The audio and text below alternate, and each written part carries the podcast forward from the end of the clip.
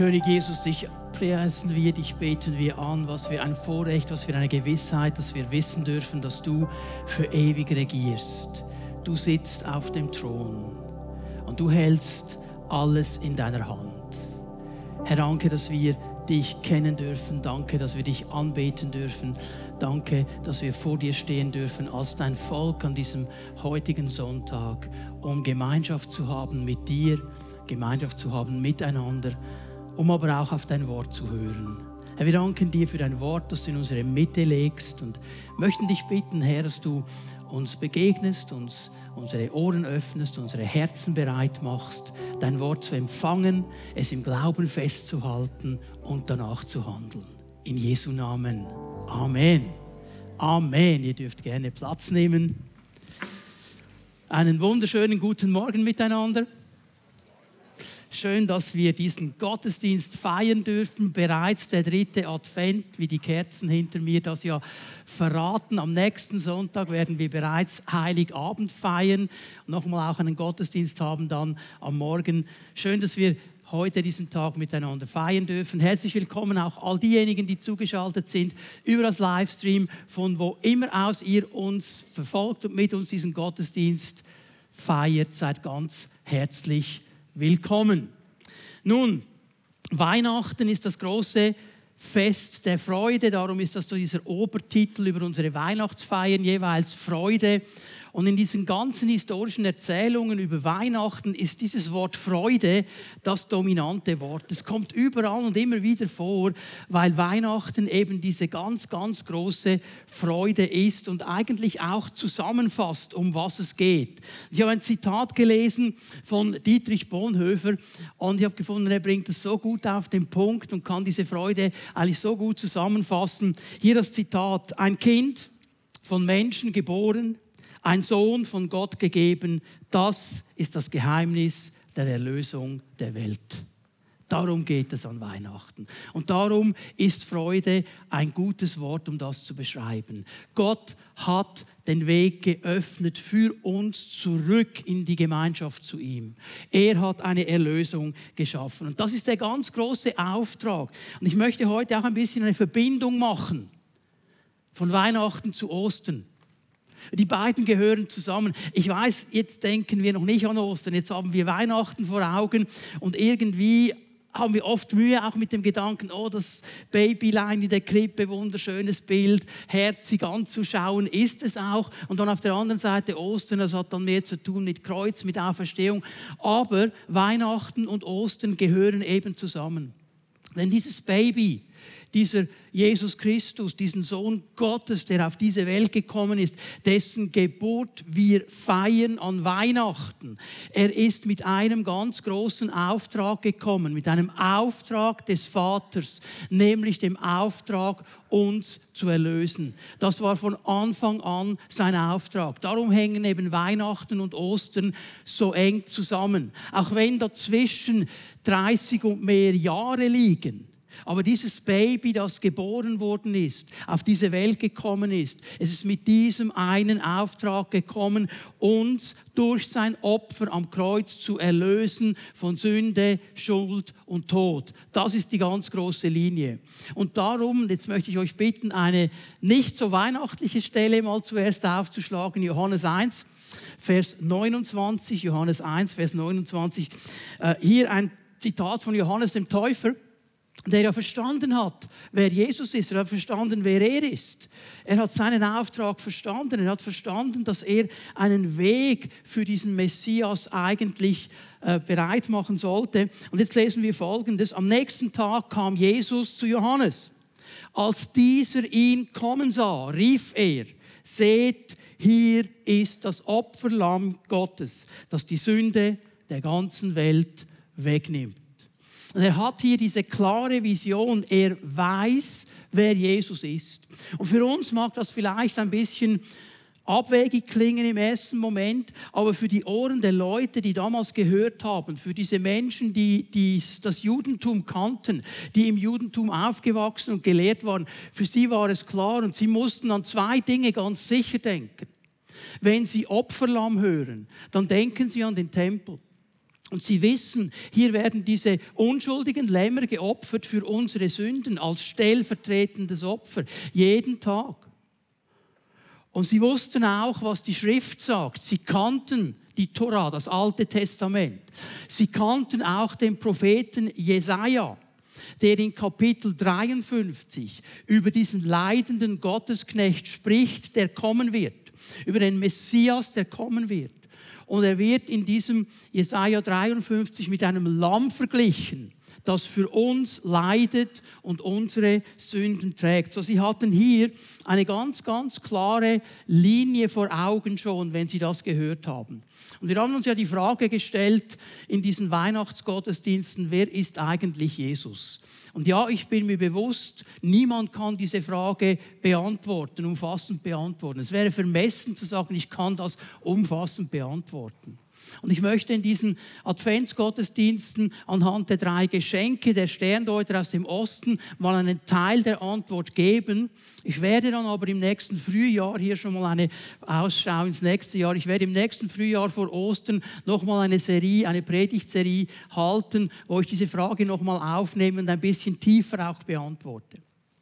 Aber diese Geschenke der Sterndeuter, und über die haben wir ja vor zwei Wochen schon gesprochen, diese Sterndeuter, die gekommen sind, um Jesus anzubeten, sie bringen Geschenke mit. Und das waren nicht einfach nur Geschenke.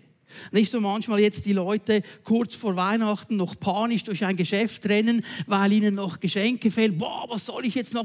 Ich könnte noch das nehmen und so. Man kann es ja dann umtauschen kannst du vergessen, die gingen nicht mit dieser Idee auf diese lange Reise. Die wussten ganz genau, wen sie suchen und sie wussten ganz genau, hier braucht es königliche Geschenke. Und diese Geschenke waren nicht einfach nur wertvoll, im Sinne von, äh, es war nicht einfach, die zu kaufen oder nicht billig, die zu kaufen. Sie waren eben auch, und das ist das ganz Wichtige, voll prophetischer Bedeutung. Und sie beantworten ein Stück weit diese Frage, wer ist Jesus? Und jetzt schlagen wir Matthäus 2, Vers 11 auf miteinander, Matthäus 2, Vers 11, diesen Vers, den wir vor zwei Wochen schon einmal gelesen haben. Ich möchte hier noch einmal ansetzen.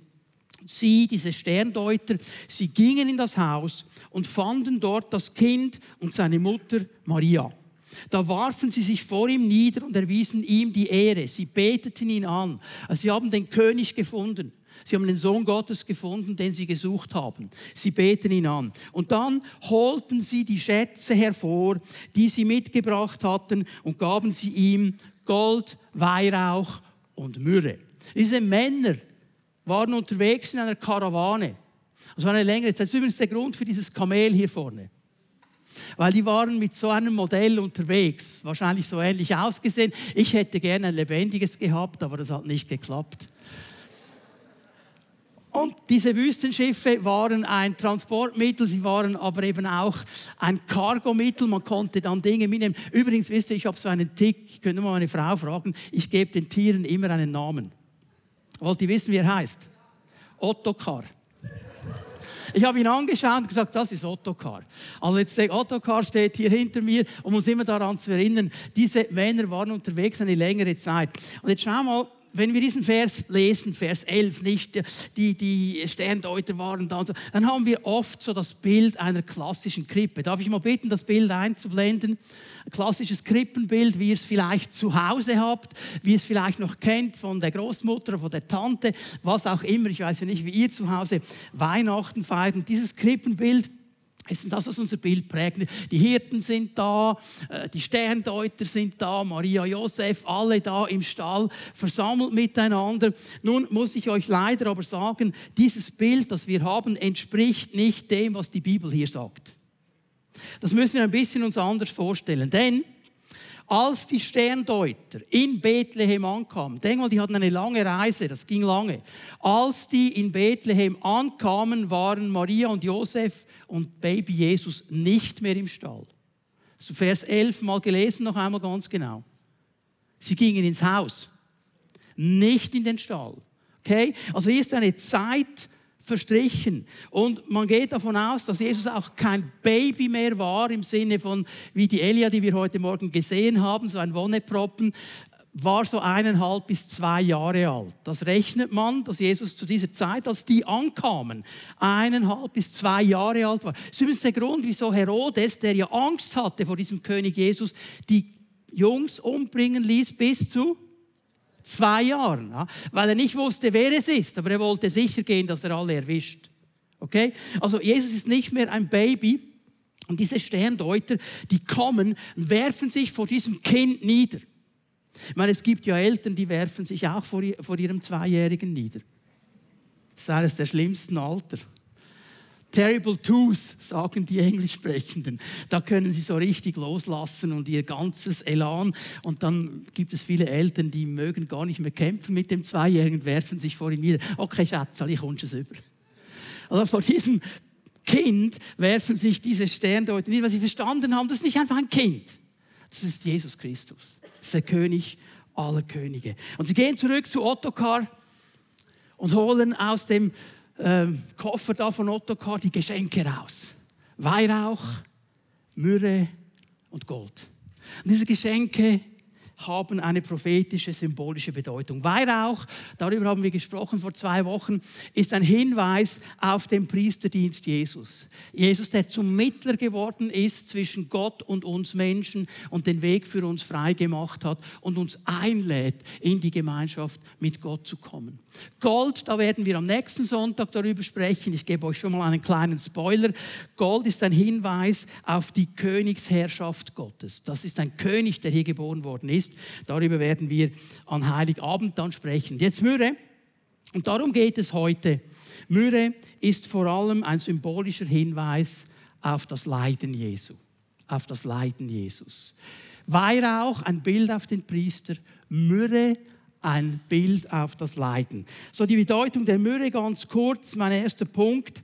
Äh, Myrrhe ist sehr vergleichbar mit Weihrauch. Ganz, ganz ähnlich in verschiedenen Teilen, aber nicht in allem. Okay, Myrrhe ist ein aromatisches Gummiharz, gewonnen aus der Comifora myra, einen Balsambaumgewächs in Afrika, in den Arabien findet das. Darf ich mal das erste Bild sehen? So sieht das Teil etwa aus ähm, ein Balsamgewächs und dann hat man das geritzt, das zweite Bild bitte. Ähnlich wie beim Weihrauch, das wurde geritzt, das wird geritzt heute noch. Und dann tritt diese harzähnliche Flüssigkeit dann hervor, die äh, getrocknet wird. Bitte das dritte Bild. Und da kann man daraus, ähnlich wie Weihrauch, so äh, kleine Knubbels machen, die man anzünden kann und die riechen dann gut. Man kann aber auch Salbe daraus machen, Balsam daraus machen, kann man ganz verschieden oder hat man ganz verschieden äh, gemacht in der damaligen Zeit. Jetzt Myrrhe ähm, diente zur Herstellung zuerst einmal wohlriechender Essenzen, also ähnlich wie Weihrauch. Es wurde verarbeitet im Salböl im Tempel, man hat es auch im Allerheiligsten gebraucht, mit Weihrauch zusammen, damit es einen Wohlgeruch gibt. Man hat es als Parfüm benutzt, ähnlich wie Weihrauch auch. Und dann hat man es aber ganz speziell, und das ist interessant, gerade die, die mal ein bisschen ins hohe Lied hinein und in die Sprüche hinein begeben wollen, man hat es auch im Schlafzimmer, im Eheschlafzimmer, wo der eheliche Akt vollzogen wird, gebraucht, um einen Wohlgeruch zu machen. Kannst du mal nachlesen. Es ist nicht so ein weihnachtliches Thema, darum lache ich das. Aber das Aller, Allerwichtigste, Aller, gerade für uns heute, Myrrhe, wird oder hat eine schmerzlindernde, narkotisierende Wirkung. Das hat man Myrrhe attestiert. Man hat gesagt, Myrrhe hilft, dass der Schmerz weggeht. Heute nehmen wir ein Panadol. Damals haben sie Myrrhe genommen. Das kann narkotisierend wirken und schmerzlindernd wirken. Jetzt möchte ich euch eine wichtige Stelle zeigen. Markus 15, Vers 23. So, macht euch innerlich mal bereit. Wir werden zwischen Weihnachten und Ostern hin und her springen, weil ich möchte, dass wir den Zusammenhang sehen. Was bedeutet Myrrhe und das Leiden für Jesus? Markus 15, 23. Bevor sie Jesus gekreuzigt haben, dort wollte man ihm Wein zu trinken geben, der mit Myrrhe vermischt war. Und das war nicht eine Spezialität, die man gemacht hat mit Jesus. Das war sehr bekannt. In der Regel haben die Frauen, die diese Menschen, die dann gekreuzigt wurden, begleitet haben, ihnen das gegeben auf dem Weg. Das kannst du nachlesen in ganz vielen jüdischen Quellen. Hier an dieser Stelle waren es aber die Soldaten. Und Jesus wusste ganz genau, dass dieser Wein, den er hier zu trinken bekam, eigentlich eine narkotisierende Wirkung hatte. Ich sage es mal ein bisschen salopper, es sollte ihm helfen, dass die Schmerzen nicht so massiv sind. Hast du gesehen, was am Ende steht? Doch er nahm es nicht. Warum nahm er es nicht? Weil Jesus genau wusste, was jetzt kommt, ist der schwierigste Teil meines Dienstes. Ich werde jetzt leiden für die Sünden der ganzen Welt.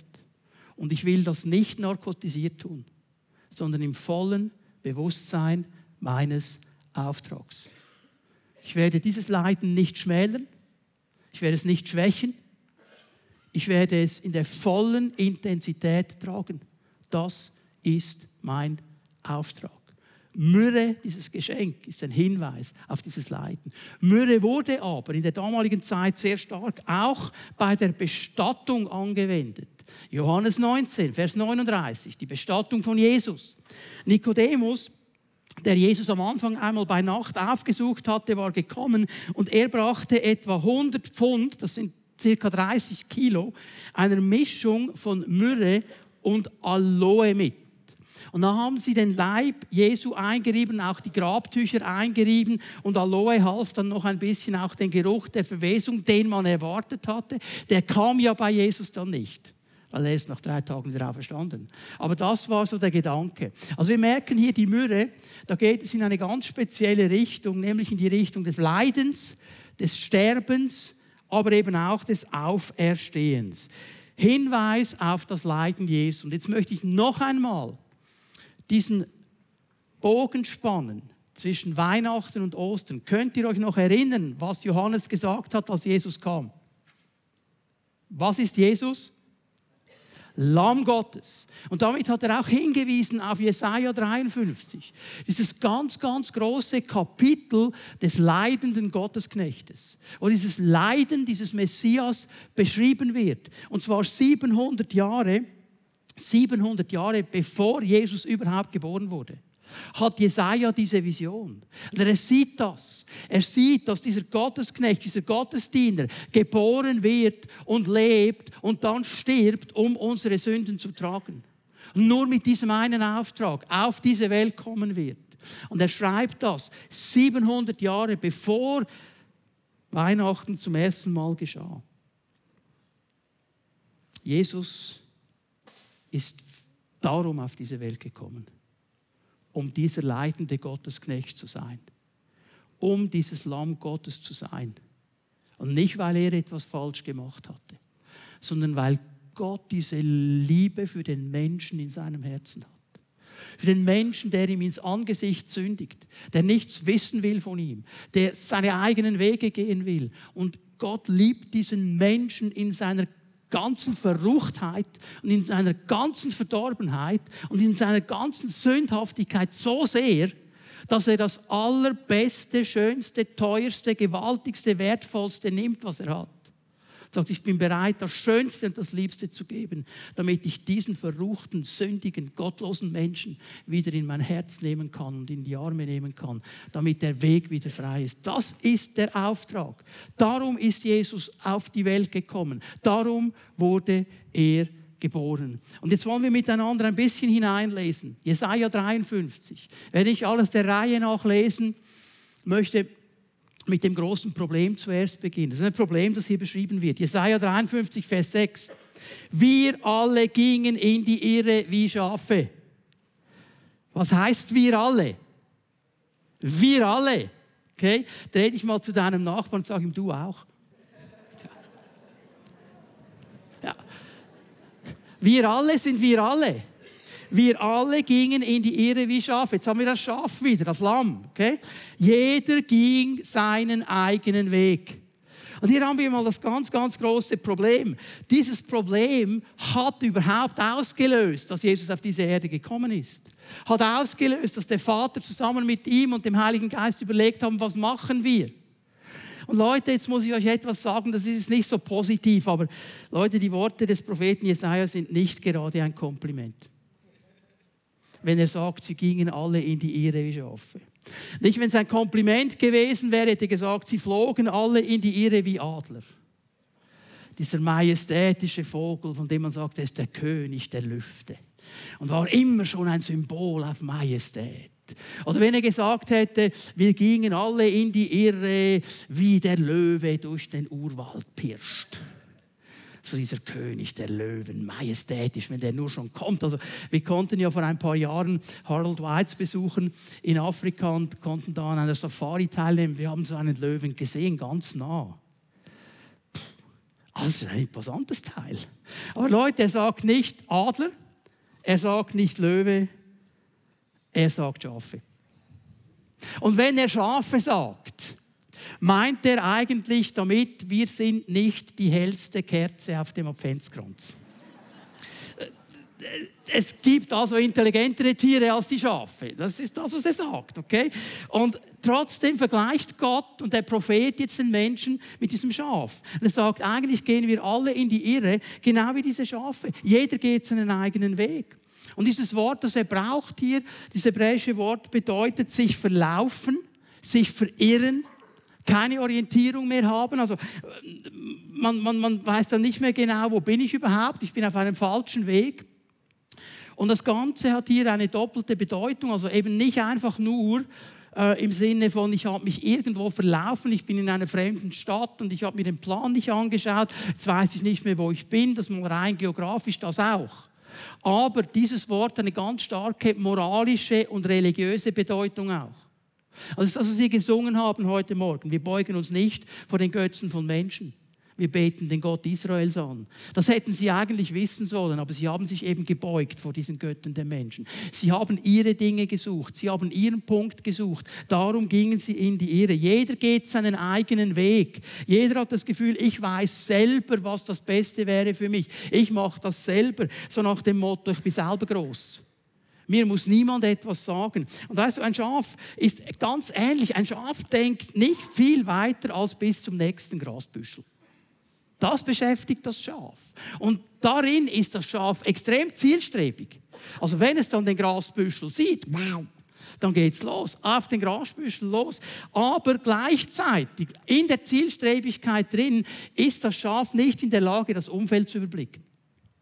Also wenn der Grasbüschel dann erkannt ist, dann ist alles andere unwichtig. Egal wer da steht, was da steht, wo das Grasbüschel steht, ich will das Grasbüschel. Und das ist manchmal das, was wir Menschen auch erleben, wie ein Antrieb, das muss ich jetzt haben. Und wenn ich das nicht habe, dann ist mein Leben nicht mehr schön und keine Farbe mehr und überhaupt und generell. Und wir traben darauf zu, ohne zu merken, dass wir auf eine Klippe zumarschieren oder irgendwo in ein Unheil hinein. Genauso sind die Schafe. Schafe sind sehr schreckhaft. Ein bisschen Schafologie heute Morgen, okay? Also wenn da etwas kommt bei einer Gefahr, wenn Sie dann Ihren Grasbüschel gesehen haben, Sie fangen an zu fressen und plötzlich kommt eine Gefahr, dann sind Sie genauso zielstrebig wieder weg und zwar rennen Sie irgendwo hin. Nicht alle miteinander. Also es ist nicht so ein homogenes Schafherden-Feeling. Alle rennen dann in die gleiche Seite. Nein, jeder rennt irgendwo hin. Irgendwo sind sie dann. Und dann ist ein Schaf vielleicht ganz isoliert. Da kommt die Gefahr. Ein Schaf ist ein schwaches Tier, kann sich nicht selber verteidigen. Kann sich nicht verteidigen. Und dann ist das Schaf irgendwo davon gerannt. Stell dir mal das Bild vor. Der Wolf ist gekommen, hat die Herde angegriffen. Alle Schafe rennen irgendwo hin. Und der Wolf, er hat sich eines ausgesucht. Ist ein bisschen das ganz blöde Schaf, das ganz weit weggerannt ist. Jetzt kommt der Wolf auf das Schaf zu. Was macht das Schaf? Hör mal, das Schaf, das kann nicht die Klauen wetzen und die Zähne blecken. Wart du nur Wolf. Das ist das Einzige, was das Schaf kann. Das hat vielleicht für uns Menschen einen Jö-Effekt. Aber das ist dem Wolf völlig egal. Völlig egal. Das kann sich nicht verteidigen. Es ist wie ein Wolf oder ein Adler, das irgendwelche Fangzähne hätte oder, oder Krallen und so weiter. Es ist ein Schaf. Und sie sind auch nicht besonders intelligent. Obwohl sie dann zielstrebig dem Grasbüschel nachrennen, haben sie aber auch die Tendenz, einfach dem anderen Schaf nachzutrotten. Aber eine coole Geschichte, also cool. Ich habe sie lustig gefunden, so, ich sage es mal so. Gelesen ist geschehen 2005 in der Türkei. Was ist geschehen? 1500 Schafe sind über eine Klippe gestürzt. 1500. Was ist geschehen? Das Leittier hat irgendwie das Gefühl gehabt, ich gehe jetzt über die Klippe. Bäh. Das zweite, das dritte, das vierte. 1500 Schafe über diese Klippe. Eins einfach dem anderen nach. Wisst ihr, was gestorben sind? Nur 400. Die ersten 400. Dann hat es einen Schafteppich gehabt. Aber die anderen sind trotzdem runter. Okay, also jetzt merken wir, also nicht unbedingt jetzt ähm, ein sehr intelligentes Tier, nicht unbedingt ein Kompliment. Aber diese Schafe, die sind eben dann extrem eigensinnig. Ja? Sie wollen ihren Weg machen, sie sehen den Grasbüschel. ich mache jetzt das, mir hat jetzt niemand was zu sagen. Ich weiß nicht, ob ihr das auch noch kennt, schäflich Rüsselhaar. Kennt das noch jemand? Ja. Unsere Kinder haben das rauf und runter gehört, schäflich Rüsselhaar. Ich bin ja nicht christlich aufgewachsen, das war nicht Teil meiner Erziehung, aber bei den Kindern habe ich es mitbekommen. Und ich finde das eigentlich noch cool, dieses Schäflich-Ruselhaar, weil es eigentlich genau beschreibt, um was es geht. Das Schäflich-Ruselhaar, das will einfach selber und es weiß selber, was gut ist und mir hat niemand was zu sagen und so weiter. Legt sich noch mit der Sonne an und so. Also ihr kennt, sonst müsst ihr mal hören die Geschichte. Also darum sagt die Bibel uns etwas ganz Wichtiges. Schafe brauchen einen Hirten. Sie brauchen jemanden, der Verantwortung für sie übernimmt. Das passt den Schafen nicht, aber sie brauchen das. Und es gibt dieses gewaltige, wunderschöne Teil Weltliteratur in der Bibel. Nicht nur dieser Teil ist eines der vielen Teile, aber Psalm 23. Etwas vom Schönsten, vom Gewaltigsten, das es beschreibt. Der Herr ist mein Hirte. Mir wird nichts mangeln. Warum wird diesem Schaf nichts mangeln? Weil der Herr der Hirte ist. Okay? Und Vers 2, er bringt mich auf Weideplätze mit saftigem Gras, führt mich zu Wasserstellen, an denen ich ausruhen kann. Und wörtlich heißt es hier im Hebräischen, er lagert mich auf grünen Wiesen. Und ein Schaf, das musst du wissen, das wird sich nur dann lagern, wenn es absolut sicher ist. Sonst wird ein Schaf sich nicht lagern. Nur wenn es das Gefühl hat der absoluten Sicherheit, des Beschütztseins, dann wird sich ein Schaf lagern. Und genau das wird hier beschrieben. Da, wo es genug zu essen trinkt, wo es Schutz gibt, wo es Trinken gibt, da wird sich ein Schaf lagern. Und das wäre die Idee. Und jetzt merken wir, was Jesaja hier sagt über uns alle, ist kein Kompliment. Jetzt kannst du dich darüber aufregen. Du kannst denken, das ist ein frecher Kerl. Aber siehst mal von einer anderen Hilfe. Was er uns eigentlich sagt, ist, schau mal, wir Menschen brauchen Hilfe. Wir brauchen Hilfe. Wir haben das Gefühl, wir können es alleine, aber wir können es nicht alleine. Wir haben das Gefühl, wir wissen, was durchgeht, aber wir wissen es eigentlich nicht. Wir haben das Gefühl, wir hätten alles im Griff, aber wir haben es eigentlich nicht. Und darum, wie diese Schafe, verlassen wir den guten Weg, den uns der Hirte, und ich spreche jetzt nicht von einem Pastoren oder von einem Priester, ich spreche jetzt zuerst mal vom Herrn, der, der uns in seinem Wort Linien angibt. Okay? Und so oft haben wir das Gefühl, wir wüssten es besser. Ah, kann man heute nicht mehr so sehen. Ah, das ist vor 2000 Jahren geschrieben. Ah, bah, bah, bah, heute hat sich alles verändert. Es ist das ewige Wort Gottes, das uns einfach die Wege Gottes anzeigt. Und dann, wenn wir diese Wege verlassen, dann wird es zu unserem Schaden sein. Das ist das, was Jesaja auch beschreibt. Es wird zu unserem Schaden sein. Und hier setzt Jesaja ein. Und er sagt, die Heilung für diesen Schaden, die Umkehrung dieses Schadens, ist dieser leidende Gottesknecht. Und jetzt lesen wir ein bisschen hinein in Jesaja 53. Wir alle, Vers 6, gingen in die Irre wie Schafe. Jeder ging seinen eigenen Weg. Doch ihn, und ich werde jetzt bewusst immer Jesus sagen, weil es geht um ihn. Das wusste Jesaja noch nicht. Jesaja wusste das noch nicht. Er hat das einfach gesehen. Er hat ein Bild gesehen, eine Vision, was auch immer er gesehen hat. Die Bibel sagt uns nicht, dass er eine Vision oder einen Traum hatte oder das Wort zu ihm gekommen ist. Er hat einfach verstanden, da kommt einer und er wird es tun. Und dieser ihn oder dieser er, wie er dann beschrieben wird in Jesaja 53, wir wissen heute, wie er heißt. Er heißt nämlich Jesus. Darum werde ich bewusst jetzt mal das hineinlesen, damit wir das Bild verstehen. Doch Jesus ließ der Herr die Schuld von uns allen treffen. Der Vater hat zugelassen, dass die Schuld unserer falschen Wege Jesus treffen, seinen Sohn. Darum ist Jesus gekommen. Er hat die Strafe, die wir verdient hätten, auf seinen eigenen Sohn gelegt. Er selber ist Mensch geworden, hat die Strafe auf sich genommen. Vers 7.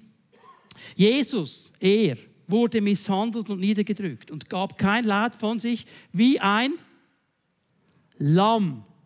Seht das Opferlamm Gottes, das die Sünden der. Seht ihr den Zusammenhang jetzt hier? Da müssen wir Weihnachten und Ostern zusammennehmen. Verstehen, was Johannes hier schon gesehen hatte. Wie ein Lamm, das zum Schlachten geführt wird. Und wie ein Schaf vor seinem Scherer verstummt, so macht auch er, Jesus, den Mund nicht auf. Das ist der Unterschied zum Schaf. Jesus hätte den Mund aufmachen können. Als Petrus ihn verteidigen will im Garten Gethsemane, sagt er, hey, lass stecken, Petrus, lass das Schwert stecken. Meinst du nicht, ich könnte auf mein Wort eine Legion Engel herbeibitten und die würden kommen, wären um die 8000? Jesus hätte den Mund aufmachen können. Und wenn Jesus spricht, dann muss jeder Teil der Schöpfung gehorchen. Er hat es nicht gemacht.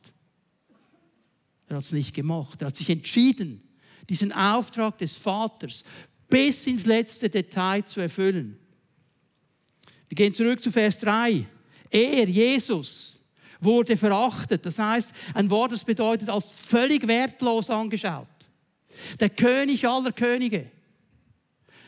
Diese Sterndeuter haben sich auf den Weg gemacht, tausende von Kilometern, um ihn anzubeten haben wertvolle Geschenke gebracht. Das Volk Israel, die Leute damals, die ihn hätten erkennen müssen, sagen, der Streck. Das ist wertlos. Weißt du, was mir so wehtut in meinem Herzen? Wenn ich manchmal Christen höre, die das Wort Gottes so behandeln, wie wenn es Dreck wäre. Wertlos. Was mir passt, das nehme ich, was mir nicht passt. Leute, so gehen wir oft mit Gott um. Ist uns das bewusst? Jesus wurde wie ein wertloser Dreck behandelt. Das größte, schönste Geschenk, das Gott uns gegeben hat.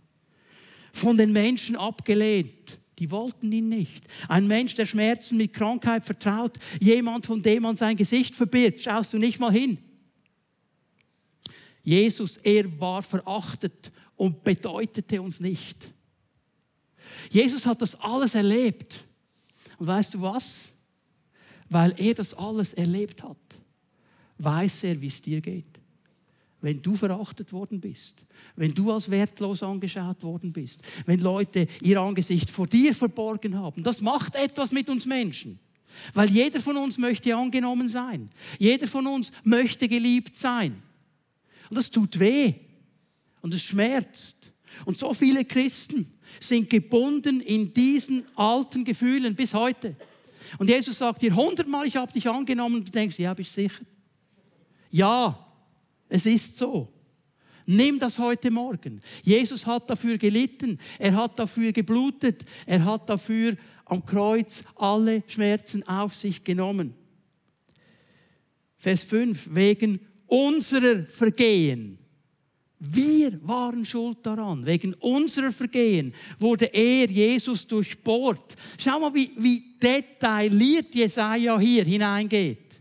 Durchbohrt. Ja, am Kreuz wurden seine Hände und seine Füße durchbohrt. Mit einem Nagel. Durchbohrt. Er hat das richtige Wort genommen. Wegen unserer Übertretung zerschlagen. ist die beste Beschreibung wie es aussieht, wenn jemand von römischen Soldaten ausgepeitscht wird. Dann bist du zerschlagen. Der ganze Rücken. Da war nur noch Fleischfetzen nach dieser Geiselung. Total detailliert sieht er diese Dinge. 700 Jahre bevor sie geschehen. Er, Jesus, wurde gestraft, damit wir Frieden haben. So ist das Bild. Hier auf der einen Seite der Sohn Gottes, nie einen Fehler gemacht, nie ein falsches Wort, nie ein falscher Gedanke, immer angetrieben von dieser göttlichen Liebe, von dieser Barmherzigkeit, von dieser Gnade. Wir würden sagen, der Musterschüler. Und auf der anderen Seite ist diese ganze Rotte, wo wir drin sind. Die verrucht sind, daneben sind, gesündigt haben, übertreten haben. Was mich immer am meisten aufgeregt hat in der Schule war lange ein Trauma, bis ich es zu Jesus gebracht habe. Dass es ein paar Leute gab in meiner Klasse, das waren die hinterlistigsten Kerle. Die haben dauernd irgendwelchen Quark gemacht, die haben Witze gemacht über den Lehrer, die waren gemein zu allen, aber die haben es fertiggebracht, dass der Lehrer das Gefühl hatte, sie waren das Wunderkind. Habt ihr auch solche in der Klasse gehabt? Ja, ja. Oh, genau so, das wäre das Bild. Und du regst dich total auf, wenn der Lehrer den, der so gemein ist, wieder bevorzugt, weil er das Gefühl hat, das ist ja der Musterschüler. Der Vater hat diesen ganzen Dreck, diese ganze Sünde genommen und hat sie auf Jesus gelegt, der es am wenigsten verdient hätte von allen. Warum? Warum? Damit wir Frieden haben. Damit wir, die wir in die Irre gegangen sind, die Dinge falsch gemacht haben, Frieden haben, Frieden mit dem Vater, dass die Beziehung wiederhergestellt wird. Durch seine Jesu Wunden wurden wir geheilt. Jesus hat die ganze Strafe auf sich genommen. Das ist mein Hauptanliegen, dass wir das verstehen heute Morgen. Er hat die ganze Strafe auf sich genommen und er tat es für dich und für mich für dich und für mich, damit wir Frieden haben, damit wir in seinen Wunden geheilt werden. Und wenn die Bibel hier sagt, geheilt werden, dann meint sie das ganzheitlich, Geist, Seele und Leib. Gott möchte uns wiederherstellen. Gott möchte uns in die Position hineinbringen, die er von Anfang an gesehen hat. Und Gott sieht viel mehr über dein Leben, als du siehst. Er sieht das Original, das er geschaffen hat. Und er möchte uns da hineinbringen, dass wir diesem Original immer näher kommen. Das hat er für uns getan. Und darum gehören Weihnachten und Ostern zusammen. Und ich möchte noch mal etwas dazu sagen. Schau mal, Weihnachten und Ostern, das ist für viele Leute heute irgendetwas, das mal geschehen ist vor 2000 Jahren und wir feiern es heute noch. Aber ich möchte dir sagen heute Morgen, das hat eine Auswirkung auf dein Leben heute. Das, was damals geschehen ist, hat eine Auswirkung auf dein Leben für heute. Dieses Lied, das wir gesungen haben von der Botschaft, sagt, ja, ich, ich bin keiner dieser Sterndeuter. Ich kann nicht mehr auf ein Kamel hocken. Ich kann nicht den Ottokar satteln und losreiten nach Bethlehem. Ich, ich kann auch nicht wie ein Hirte da hingehen. Das ist vorbei in der Zeit. Aber das, was ich kann, das tue ich. Ich gebe ihm mein Herz. Und dann wird Weihnachten und Ostern Einfluss haben auf dein Leben. Ich möchte mit euch einfach ganz kurz noch einmal da hineingehen, weil ich, ich möchte, dass wir es verstehen. Die Geburt Jesu und auch sein Sterben, die gehören zusammen.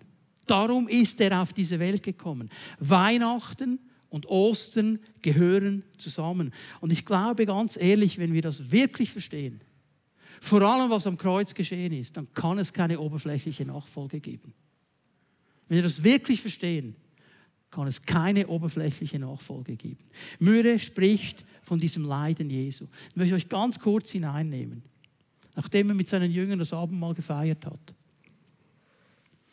Sie gehen in diesen Garten. Und Jesus weiß um die volle Last, die kommen wird. Er wusste das. Und er nimmt seine drei nächsten Jünger, die, die ihm am nächsten standen, sagt, Jungs, könnt ihr eine Stunde mit mir wachen und beten? Wichtig hier zu betonen, er hat das nicht allen zwölf gesagt. Aber diesen drei, die er ganz nah genommen hatte, die er massiv gementort hatte, von denen hat er erwartet, die können eine Stunde mit mir beten und wachen. Und wir kennen die Geschichte, die sind dann eingepennt. Und Jesus hat gebetet. Lukas 22, Vers 42, ich werde diese Verse kurz lesen. Vater, das ist ein Gebet. Wenn du willst, lass diesen bitteren Kelch an mir vorübergehen. Jesus wusste genau, was kommt. Er wusste, was kommt. Und er sagt, hey, wenn es einen anderen Weg gibt, lass das an mir vorübergehen. Wenn ich da nicht durch muss, bitte Herr. Und jetzt kommt aber das Entscheidende. Nicht mein Wille soll geschehen, sondern deiner. Jesus hat sich entschieden. Da erschien ihm ein Engel vom Himmel und stärkte ihn. Der Kampf wurde so heftig, der Gebetskampf. Und Jesus betete mit solcher Anspannung, dass sein Schweiß wie Blut auf die Erde tropfte. So eine Agonie steht hier im griechischen Text. Eine Agonie. Er hat gekämpft, dieses Todesleiden durchkämpft schon im Gebet. Und er hat gesagt, Herr, ich mache, was du willst. Jesus war alles andere als ein Schönwetterchrist. Herr, ich mache, was du willst, wenn es mir passt. Egal was, Herr, ich mach's. Wenn du es gesagt hast, mache ich's. Und dann kommt diese ganze Meute, die ihn festnehmen will. Judas, einer seiner Jünger, mit einem Kuss verrät er ihn. Dir mal diese, diese Ironie vor. Mit einem Kuss. Den, den ich küsse, wird es sein. Und er gibt ihm einen Kuss. Und dann wird er festgenommen, falsche Anklage, wäre eine Riesengeschichte für sich, müsst ihr mal lesen. Ähm, zwei Bücher, die hier interessant sind. Joss McDowell, Die Tatsache der Auferstehung und Lee Strobel, ähm, hier habe ich den Titel nicht, ich muss noch. Der Fall Jesus, danke. Diese beiden Bücher beschreiben das ein bisschen, was da geschehen ist. Diese ganze falsche Anklage, letztlich die Verurteilung zum Tod. Dann wird er nackt ausgezogen und wird gedemütigt und wird ausgelacht von diesen römischen Soldaten, wird ausgepeitscht, wird geschlagen, Dornenkrone auf das Haupt. Und dann diese Kreuzigung muss einen Querbalken selber tragen durch diese Stadt hindurch, auf diesen Hügel Golgatha. Und da wird er angenagelt. Hände, Füße mit Nägeln an dieses Kreuz. Wenn jemand gekreuzigt wird, wird alles beschrieben in diesen Büchern, dann bekommt er keine Luft mehr. Und um Luft zu bekommen, muss er sich abstützen auf den Nägeln und nach oben ziehen. Kannst du diesen Schmerz vorstellen? Das konnte für Tage gehen. Und darum haben sie diesen Gekreuzigten oft die Beine gebrochen, dass sie keine Luft mehr holen, holen konnten. Und dann sind sie erstickt. Ging bei Jesus nicht, weil es prophetisch vorausgesagt wurde. Kein Knochen an ihm wird zerbrochen werden. Das nicht. Okay? Und er hängt an diesem Kreuz. Der Sohn Gottes, der König aller Könige. Wir haben ihn besungen heute Morgen. Der alles geschaffen hat. Der die ganze Schöpfung ins Leben gerufen hat. Und die ganze Schöpfung steht da und verspottet ihn. Äh, anderen hast du geholfen, hilf dir doch selber. Wenn du Gottes Sohn bist, komm doch vom Kreuz runter. Hätte er es tun können? Ja, zu jedem Moment. Er hätte zu jedem Moment runterkommen können. Stell dir das mal vor. Diese Leute, die schuld sind, dass er da hängt, weil er hat ja nichts falsch gemacht, haben jetzt noch die Frechheit, ihn auszulachen ihn herauszufordern. Jesus erduldet das alles. Er erduldet alles und er duldet es bis zum bittersten Moment am Kreuz. Nämlich, wenn er ausruft, mein Gott, mein Gott, warum hast du mich verlassen? Weil in der letzten Konsequenz der heilige Gott, sein Vater, nicht mehr Gemeinschaft haben konnte mit seinem Sohn, weil dieser Sohn die Sünde der ganzen Welt auf sich getragen hat. Bitte hör mir gut zu. Die Sünde trennt uns von der Gegenwart Gottes. Nicht von seiner Liebe. Nichts kann uns trennen von der Liebe Gottes. Er liebt uns immer. Aber wenn du Gemeinschaft haben willst mit ihm, geht das mit Sünde nicht. Sünde trennt uns vor seiner Gegenwart, vor seinem Angesicht. Jesus hat das erlebt. In Ewigkeit war nie eine Trennung zwischen diesen beiden. Nie. Nicht ein Blatt, man sagt, es kann kein Blatt zwischen die zwei schieben, konnte man zwischen Jesus und dem Vater schieben, bis zu diesem Moment, wo der Vater sich wegdrehen muss von seinem Sohn, weil die Sünde der ganzen Welt auf diesem Sohn ist. Und weißt du was? Er hat das gemacht für dich und für mich, weil er sich wünscht, dass du und ich diese Gemeinschaft mit dem Vater haben können. Weil er weiß, der Mensch ist nur dann erfüllt und ausgefüllt, wenn er in dieser Gemeinschaft mit seinem Schöpfer lebt. Er war bereit, bis ins Letzte das alles zu tragen. Und dann in Johannes 19, Vers 30, seine letzten Worte, es ist vollbracht. Bis zum letzten Moment. Und dann neigte er den Kopf und starb. Und in diesem Moment geschieht etwas von absolut wichtigster Bedeutung. In diesem Moment, wo Jesus ausruft am Kreuz, es ist vollendet, es ist vollbracht, ich habe alles erfüllt, zerreißt der Vorhang im Tempel. Und dieser Vorhang hat das Heiligste vom Allerheiligsten getrennt.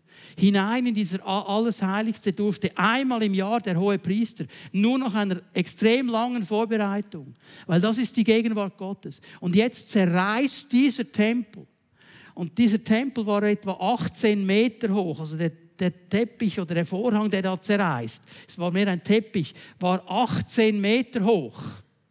Und die Bibel sagt, der Vorhang zerriss von oben nach unten. Nicht von unten nach oben. Du musst erst mal raufkommen, um anzureißen.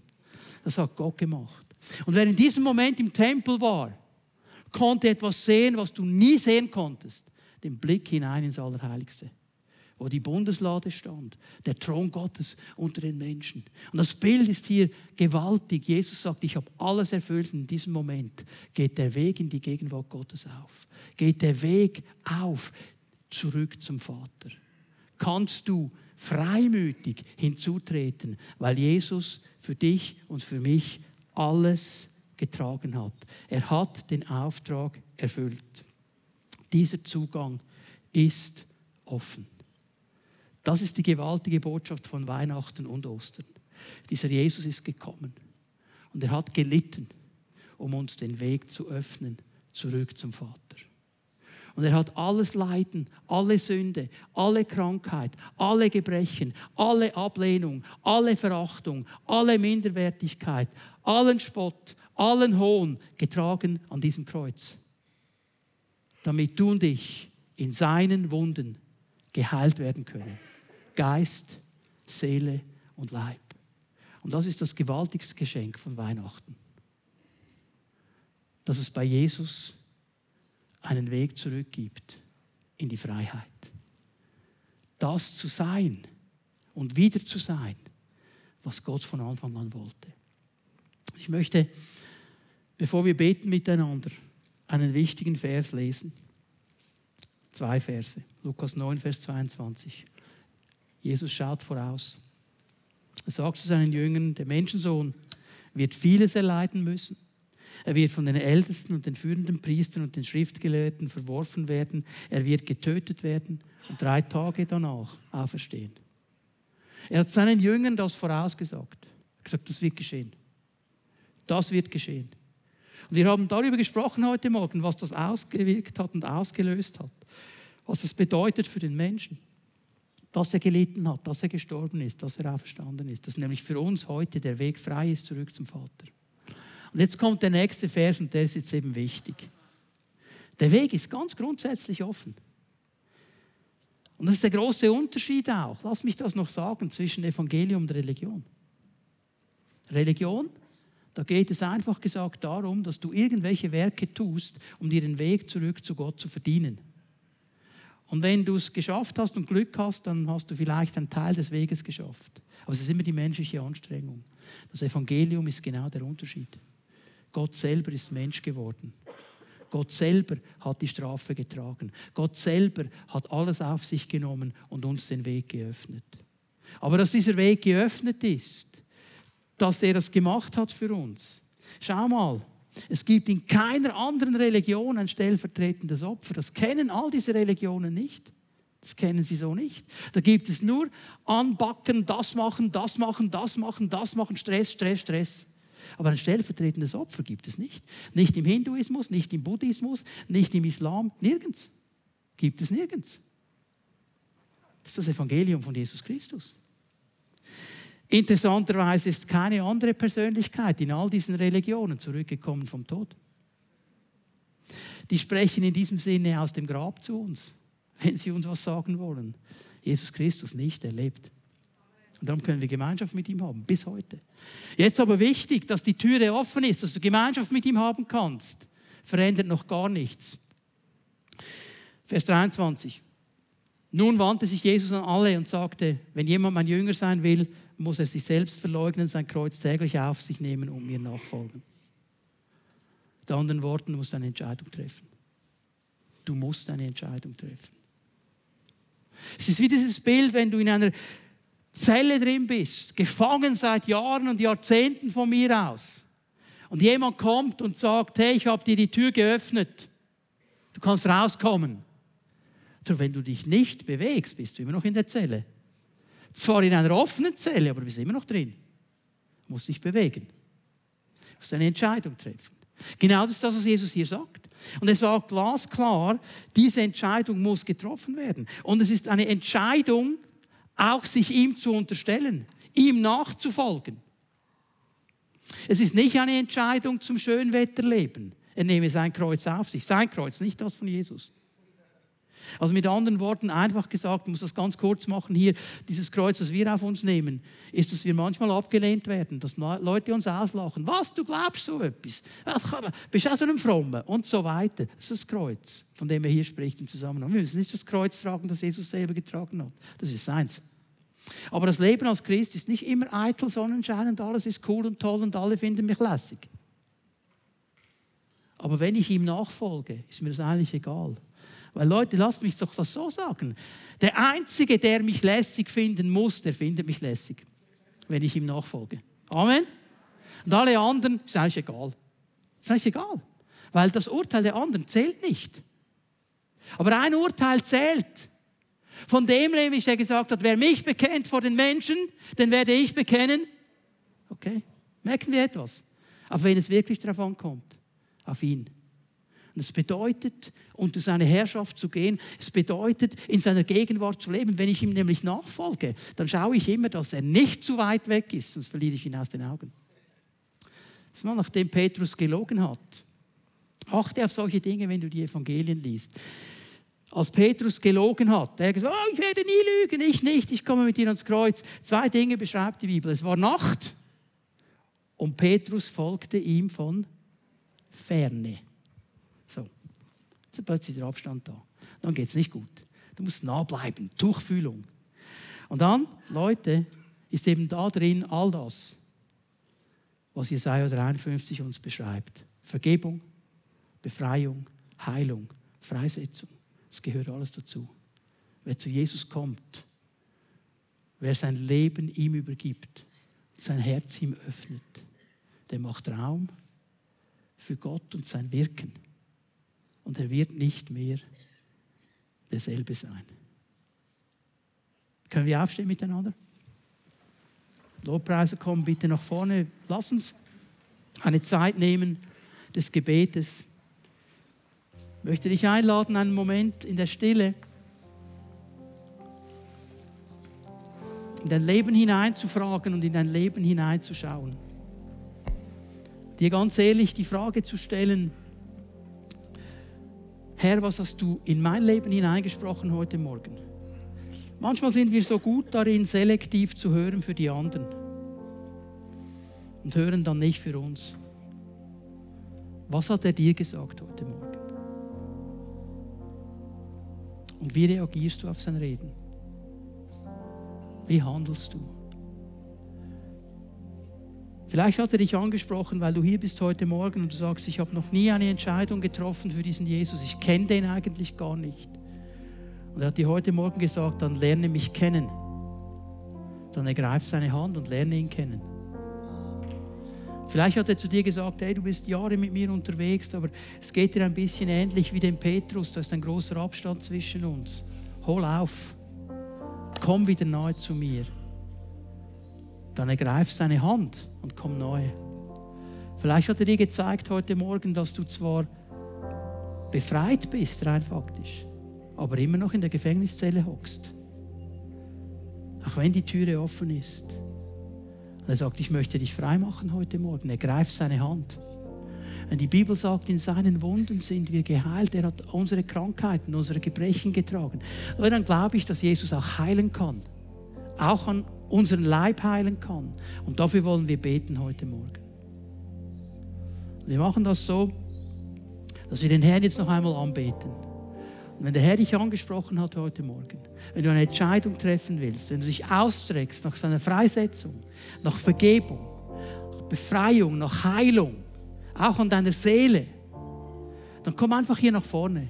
Die Gebetshelfer werden kommen, werden beten miteinander. Es ist eine Salbung von Gott da, Menschen zu berühren heute Morgen. Aber du musst sie ergreifen. Und du musst den Schritt auf ihn zu machen. Lass uns Jesus anbeten, wenn du dich ausstreckst nach seiner Berührung. Komm einfach hier nach vorne und lass uns beten miteinander, dass die Kraft Gottes dich berührt und dein Leben freisetzt.